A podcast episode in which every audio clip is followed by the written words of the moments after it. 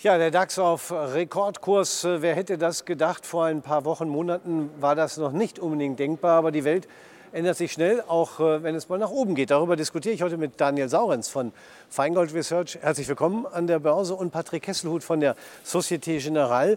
Wie ist Ihre Erklärung für diese Rekordfahrt des DAX, Patrick Kesselhut? Ja, zum einen ist so ein bisschen Überschwang aus dieser sehr günstigen Bewertung, die wir auch lange Zeit hatten, mit einem Kursgewinnverhältnis von knapp um die 10. Der 10-Jahres-Durchschnitt liegt eher bei 13, also waren wir tatsächlich hier wirklich auch sozusagen Schnäppchenjäger vielleicht unterwegs, die einfach dann den Anschub gegeben haben für diese Rallye, die jetzt läuft. Ähm, man muss dann sehen, wie es äh, weitergeht natürlich auch im nächsten Jahr. Da gibt es äh, nicht nur sozusagen Sonnenschein am Himmel, es gibt auch ein paar Wölkchen. Ähm, aber momentan sieht es ja technisch wirklich stabil aus und wir laufen ja auch stetig weiter nach oben. Ja. Ja, und äh, bei Ihnen Ihnen, Feingold Research, gibt es ja auch ein, immer ein sehr nahes Covering der Märkte. Sie haben auch einen eigenen Indikator. Ist der denn weiter auf grün? Der ist im Moment leider nicht weiter auf grün, sondern der ist äh, schon leicht angerötet, könnte man sagen. Äh, zum Verständnis, der lag Mitte Oktober auf äh, ganz klarem Kaufsignal. Der speist sich aus Sentimentindikatoren der Anleger, aus Investitionsgrad und aus Volatilitäten. Und da muss man sagen, ja, Mitte Oktober war ein klares Kaufsignal. Jetzt Mitte Dezember, Anfang Mitte Dezember ist es eher so, dass wir in ein Level gekommen sind, wo es heißt, temporär absichern und vielleicht auch mal Gewinne äh, kassieren, wenigstens in Teilen. Also da ist jetzt äh, beim Sentiment äh, die Lage deutlich anders. Es war ohnehin 2023 so, dass es nur zwei oder drei Kaufzeitpunkte gab, richtig offensive Kaufzeitpunkte. Das war eben der Herbst, dann hatten wir das im März und ähm, Richtung 2024 muss man dann sagen, mal schauen, wann der nächste kommt und ob der dann den DAX Richtung 20.000 schiebt. Ja, das ist genau die Frage. Also wenn Sie da so zurückhaltend sind, äh, sehen Sie denn Chancen fürs nächste Jahr? Naja, natürlich sehen wir Chancen fürs nächste Jahr und die 20.000 war natürlich jetzt ein bisschen äh, ketzerig auch gesagt, denn das ist eine simple Mathematik, dass bei einem Performance-Index, äh, der der DAX ja ist und wo auch Dividenden reinfließen, irgendwann in den nächsten Jahren äh, die 20.000 äh, sichtbar sein wird.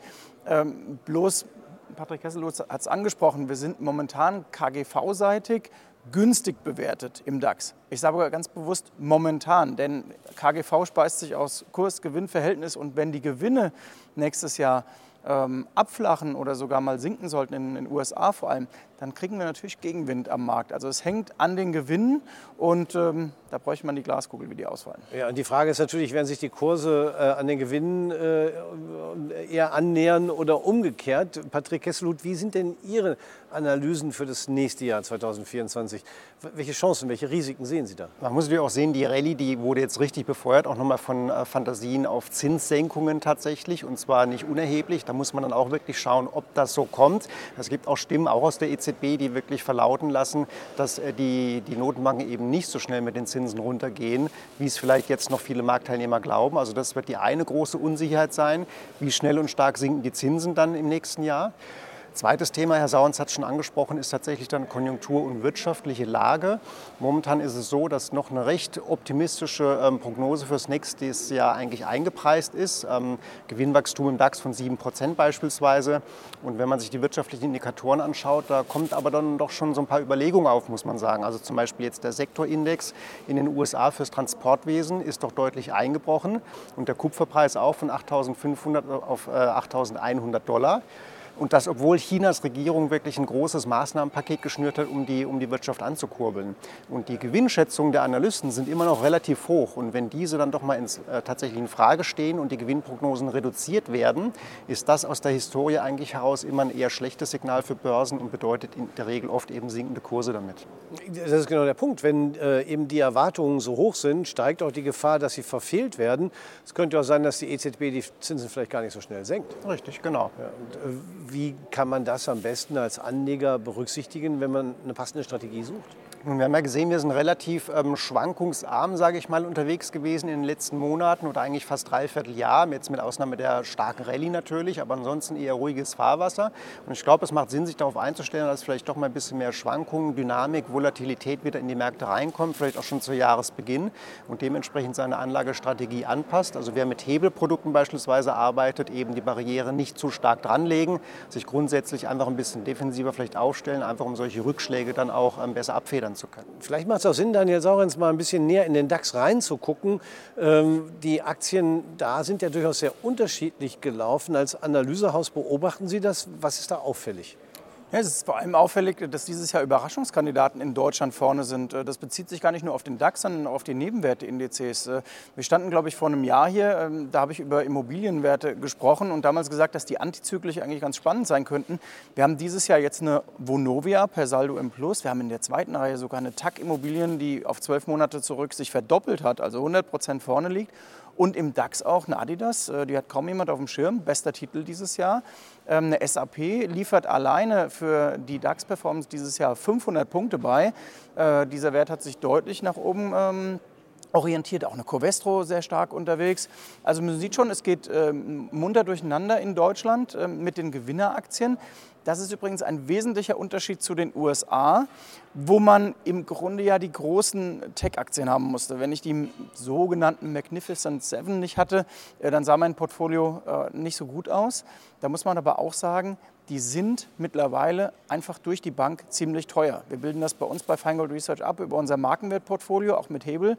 Da konnten wir dieses Jahr knapp 50 Prozent erzielen im Portfolio. Ich bin aber jetzt sehr stark in Cash auch gewechselt. Ganz einfach Meta, Adobe, Microsoft und wie sie alle heißen, die sind nicht mehr billig. Da kann man nicht drum rumreden. Und es gibt dann zwei Möglichkeiten. Entweder man kriegt in Bälde wieder eine Chance oder man muss sich in Geduld üben oder man hat das Glück, dass sie wirklich deutlich zurückkommen und dann habe ich ja mit meiner Cash-Position eine gute Ausgangslage.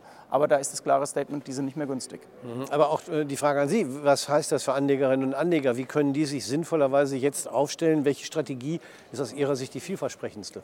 Ja, wir bekommen immer von Lesern die Frage, was, äh, was kann ich denn machen? Mein Portfolio geht jetzt nach unten. Ähm, soll ich mich absichern, wenn die Märkte schon gefallen sind? Mhm. Äh, und jetzt stehen wir wieder hier äh, im Dezember 23 und die Märkte sind oben. Deswegen sage ich zum Beispiel beim DAX, ähm, aber auch äh, beim S&P 500, wenn ihr eine Absicherung haben wollt und wenn ihr das Portfolio relativ kost- oder sehr kostengünstig äh, festsuchen wollt, dann sind jetzt, ähm, Patrick Kesselot hat es gesagt, ähm, die Optionsscheine zum Beispiel sehr günstig, weil wir haben eine Volatilität, die so niedrig ist wie seit Januar 2020 nicht mehr. Das ist schon lange her, das war zwei Monate, bevor wir diesen immensen Absturz aufgrund von äh, Corona hatten. Also Januar 2020 waren wir letztmals so billig in der Versicherung für ein privates Portfolio.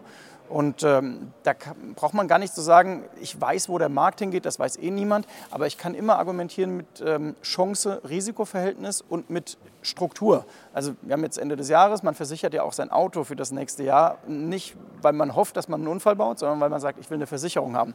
Und mhm. genauso sollte man sein, sein Portfolio betrachten und jetzt habe ich diese wunderbare Chance zu sagen, ich kann entspannt in 2024 reingehen, kleine Absicherungsakzente, prima. Und äh, nun hatten wir ja auch schon äh, eine ziemliche Rallye in den letzten Wochen gesehen. Ähm, so ein bisschen schreit das fast nach einer Gegenreaktion. Rechnen Sie damit, Patrick Hesselut? Ja, es ist ähm, schwierig einzuschätzen, denn wenn solche Rallyes wirklich an Dynamik erstmal gewonnen haben und momentan ist die Dynamik einfach da, dann kann das sehr weit nach oben gehen. Also die Märkte können auch sehr weit nach oben sozusagen übertreiben. Das ist schwierig abzuschätzen, wo da ein Punkt liegt und wann es vielleicht möglicherweise umkehrt. Ich glaube, man muss sich einfach bewusst sein, dass eben diese Gefahr da ist, dass es eben nicht die nächsten Wochen, Monate so weitergeht wie seit Beginn vom November. Das ist schon wirklich eine ganz außerordentliche Rallye, die hier gelaufen ist. Das mhm. muss man auch mal sehen. Ähm, und dann sich einfach, wie gesagt, gesagt, äh, anlageseitig oder dann hebelseitig entsprechend positionieren, nicht zu aggressiv. Mhm. Was heißt das konkret? Also bei den Anlageprodukten beispielsweise könnte es Sinn machen, äh, Produkte zu wählen, die keinen Cap mehr haben, wenn man grundsätzlich von einer positiven Marktmeinung fürs nächste Jahr ausgeht oder die nächsten ein, zwei Jahre, dass man einfach Bonuszertifikate beispielsweise nimmt mit einer entsprechend tieferen Barriere, sodass ein gewisser Risikopuffer einfach da ist. Und diese Produkte arbeiten dann auch oben hinaus, wenn die Märkte dann doch stärker zulegen, gehen diese Produkte mit, sodass man hier sozusagen nach oben hin wenig bis nichts aufgibt, aber einfach eine Seitwärtsrendite hat für den Fall, dass eben das Jahr vielleicht doch durchwachsen wird und nicht ganz so positiv abschließt abschließt, wie es vielleicht jetzt viele meinen. Mhm. Bei der Hebel-Variante kann man natürlich sagen, Turbo-Optionsscheine gehen natürlich immer für die, die wirklich überzeugt sind, dass es jetzt nochmal deutlich nach oben geht. Eine andere interessante Alternative, und das könnte ein Blick wert sein tatsächlich, sind aus der High-Optionsscheine. Das ist einfach ein Produkt, was immer fest 10 Euro ausbezahlt. Wenn der DAX beispielsweise nicht unter eine Schwelle, sagen wir 14.600 Punkte fällt, das war jetzt so das letzte Tief, ähm, und solange diese Barriere nicht berührt wird, gibt es eben immer 10 Euro zurück. Also wer der Meinung ist, wo auch immer der Markt hingeht. Er fällt aber jetzt nicht mehr allzu stark. Der könnte sich diese Produkte auch mal anschauen. Das sind aktuell Renditen beim genannten Niveau von 14.600 Punkten bis März nächsten Jahres von knapp 25 Prozent annualisiert dann mhm. möglich zurzeit. Ja, aber das bedeutet natürlich, sollte das Gegenteil eintreten, habe ich einen Totalverlust. Das Richtig, muss man genau. dazu sagen. Stay High Optionsscheine gehören ja so ein bisschen zu den exotischen Optionsscheinen. Ähm, wäre das, Daniel Sorens, auch aus Ihrer Sicht sinnvoll, äh, auch von dem Hintergrund, dass Sie ja doch eher vorsichtig sind? Es kommt immer darauf an, wie die ins Portfolio passen auch. Ähm, also das sind generell Produkte, die sollten ja jetzt keine 20, 30 Prozent des Portfolios ausmachen, sondern das ist ein Akzent im Gesamtportfolio, ähnlich wie das bei Inline-Optionsscheinen der Fall ist. Die fallen ja ein bisschen in die ähnliche Kategorie, also es sind auch exotische Optionsscheine mit dem einzigen Unterschied, sie haben eine obere und eine untere Barriere. Ähm, solche Papiere können übrigens auf Einzelaktien auch sehr spannend sein. Ähm, Tesla beispielsweise bespielen wir sehr oft mit diesen Produktarten oder auch eine Nvidia, weil uns da die hohe Volatilität in den Basiswerten Werten hilft und man da tolle Renditechancen ähm, darstellen kann. Ansonsten äh, muss man aber sagen, ähm, ich möchte nochmal anknüpfen an das, was Patrick sagte zum Thema äh, Zinsen. Was wir dieses Jahr feststellen können, dass die Märkte sehr stark den Ist-Zustand einpreisen. Normalerweise sagt man ja an der Börse, die Börse guckt immer sechs bis zwölf Monate voraus. Sie haben aber eben schon das Thema Zinsen auch angesprochen. Genau bei diesem Thema Zins gehen die Meinungen so weit auseinander und im Grunde gibt es da auch wenig Gewissheit, dass Börsen momentan sehr stark den Ist-Zustand preisen. Das heißt, ich wäre auch sehr vorsichtig damit zu sagen, nächstes Jahr sind sinkende Zinsen erstmal positiv. Denn da muss man sagen, warum sinken denn Zinsen dann möglicherweise? Wenn sie so ganz gemächlich nach unten kommen, dann klingt das erstmal gut, weil dann haben wir keine äh, herausragende Schwäche in der Wirtschaft. Wenn die Notenbanken aber stark die Zinsen senken müssten, dann ist da auch schon die Logik, dass die Wirtschaft dann vermutlich nicht mehr gut läuft. Und da, da lehne ich mich mal aus dem Fenster, wäre das nicht besonders toll am Markt, weil dann sind wir wieder beim anfangs angesprochenen G im KGV. Mhm. Dann kommen auch die Gewinne runter. Also diese simple Logik, nächstes Jahr kommen die Zinsen runter, dann steigen die Aktien. Ähm, da würde ich nicht mitgehen, denn wir waren ja 2023 bei der Logik bei vielen Analysten, die Zinsen sind oben, also können die Tech-Werte nicht laufen und es ist genau das Gegenteil passiert. Mhm. Also das Thema Zinsen muss man sehr mit Fingerspitzengefühl anfassen. Mhm. Ja. ja, das war nochmal ein Exkurs quasi in diese genau. Makrowelt. Es gibt auch andere, die sagen, die, NOS, die HOS nährt die HOS und es geht einfach weiter. Ähm, Ein Grundoptimismus äh, ist ja durchaus äh, rauszuhören bei Ihnen, äh, Patrick Kesselhut. Ähm, und das Beispiel, was Sie genannt hatten, einmal Bonuszertifikate und zum anderen Stay-High-Optionsscheine, wären ja welche, die für die verhaltenen Optimisten genau das Richtige sind. Richtig, genau. Ähm, was halten Sie denn von dem Vorschlag von Daniel Saurenz, jetzt zu sagen, die Volatilität ist niedrig, klassische Optionsscheine sind deswegen günstig und dazu gehören eben auch Putz und Putz kann ich zum Absichern nutzen, eben genau jetzt Absicherungsscheine zu kaufen? Also grundsätzlich immer, wenn die Volatilität niedrig ist, sind Optionsscheine günstig. Das haben wir schon gehört. Und genau dann macht es auch tatsächlich Sinn, darüber nachzudenken. Und zwar egal, ob man auf steigende Märkte setzen möchte, also mit einem Long, mit einem Call oder eben auf fallende Situationen, sich entweder zum Absichern oder wenn man wirklich auf fallende Kurse setzen möchte, mit einem Put. Ähm, eben weil die Produkte günstig sind. Deshalb macht es Sinn, weil sie keine Knockout-Schwelle haben. Ähm, das ist äh, das, der andere Punkt. Und in der Put-Variante gibt es noch einen ganz speziellen weiteren Vorteil. Der profitiert nämlich doppelt, wenn es dann tatsächlich nach unten geht. Denn zum einen nicht nur durch die fallende Kurse, wo der Put-Optionsschein Wert gewinnt, sondern in der Regel steigt auch die Volatilität mit. Und eine steigende Volatilität hat äh, den Effekt, dass Call, aber auch Put-Optionsscheine teurer werden an sich aufgrund dieser Zunahme der Volatilität. Also würde man dann im Fall von einem Kursabsacker dann tatsächlich doppelt profitieren mit diesen Produkten. Was Sie überraschenderweise gar nicht genannt hatten, waren äh, Discount-Zertifikate. Äh, sind die nichts im Moment?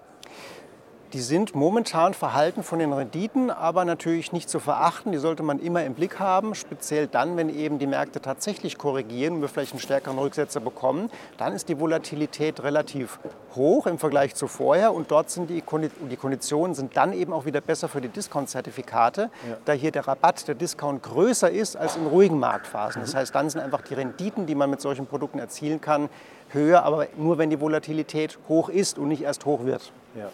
Ähm, Ja, vielleicht kann ich da noch ein paar konkrete Beispiele liefern, ähm, weil die Discount-Zertifikate muss man ja auch nicht immer nur auf Indizes sehen, sondern wir haben in den vergangenen Wochen ja auch von Aktien gehört wie Siemens Energy, wir kennen die Nvidias, die Teslas, Nell ist ein klassischer Wert oder auch eine HelloFresh und Zalando. Das sind alles hochvolatile Werte und dort sehen die Konditionen für Discount-Zertifikate in der Regel deutlich besser aus, weil ich mit dieser hohen Volatilität dort äh, in der Produktstruktur ähm, gute äh, Auszahlungsprofile liefern kann. Also mit anderen Worten, wenn die Vola hoch ist, habe ich beim Discounter einen höheren höheren Puffer oder äh, eine höhere Seitwärtsrendite. Und ähm, das muss dann eben nicht immer nur der Index sein, sondern es können auch Einzelaktien mal sein. Bemerkenswert fand ich ja, was Sie am Anfang sagten, es ist eigentlich immer so, äh, die Stimmung äh, ist oft diametral anders am Markt als das, was der Indikator sagt. Das spricht nicht gegen den Indikator, würde ich sagen. Aber, Hoffentlich nicht, ähm, ja, genau. Ist eigentlich eine professionelle Herangehensweise an den Markt, oder wie sehen Sie das, Patrick Kesselhut? Also das ist ein tatsächlich oft beobachteter Zusammenhang, dass eben dann, wenn die Stimmung sehr, sehr gut ist, eben auch eine gewisse Sorglosigkeit da ist und dann eben Rücksetzer tatsächlich doch oft auch äh, äh, stattfinden. Und andersherum, wenn die Stimmung sehr, sehr schlecht ist und man denkt, das kann eigentlich nur noch weiter nach unten gehen, das denken ja dann wahrscheinlich sehr viele andere Marktteilnehmer auch und haben schon Positionen aufgrund dessen eben aufgelöst, dass es dann eben nicht mehr so viel nach unten geht. Also das ist ein ganz, ganz wichtiges Momentum. Man sagt ja, Börse ist zu 90 Prozent Psychologie. Das spielt ja genau hier auch mit rein. Das ist natürlich mhm. äh, nicht, nicht zu unterschätzen. Tja, dann äh, warten wir mal ab, äh, wie es in zwei, drei Monaten aussieht, ob es richtig war, was äh, der Feingold Research Indikator, so Sentiment Indikator, Sentiment Indikator jetzt äh, Anfang Dezember gesagt hat. Ähm, ich äh, bedanke mich auf jeden Fall erstmal fürs Gespräch. Gerne. Patrick Kesselhut von der Societe Generale, Daniel Saurenz von Feingold Research und äh, meine Damen und Herren, warten wir mal ab, ob die Jahresendrallye noch eine zweite Stufe übrig hat oder ob es das schon gewesen ist. In ein paar Wochen werden wir es wissen.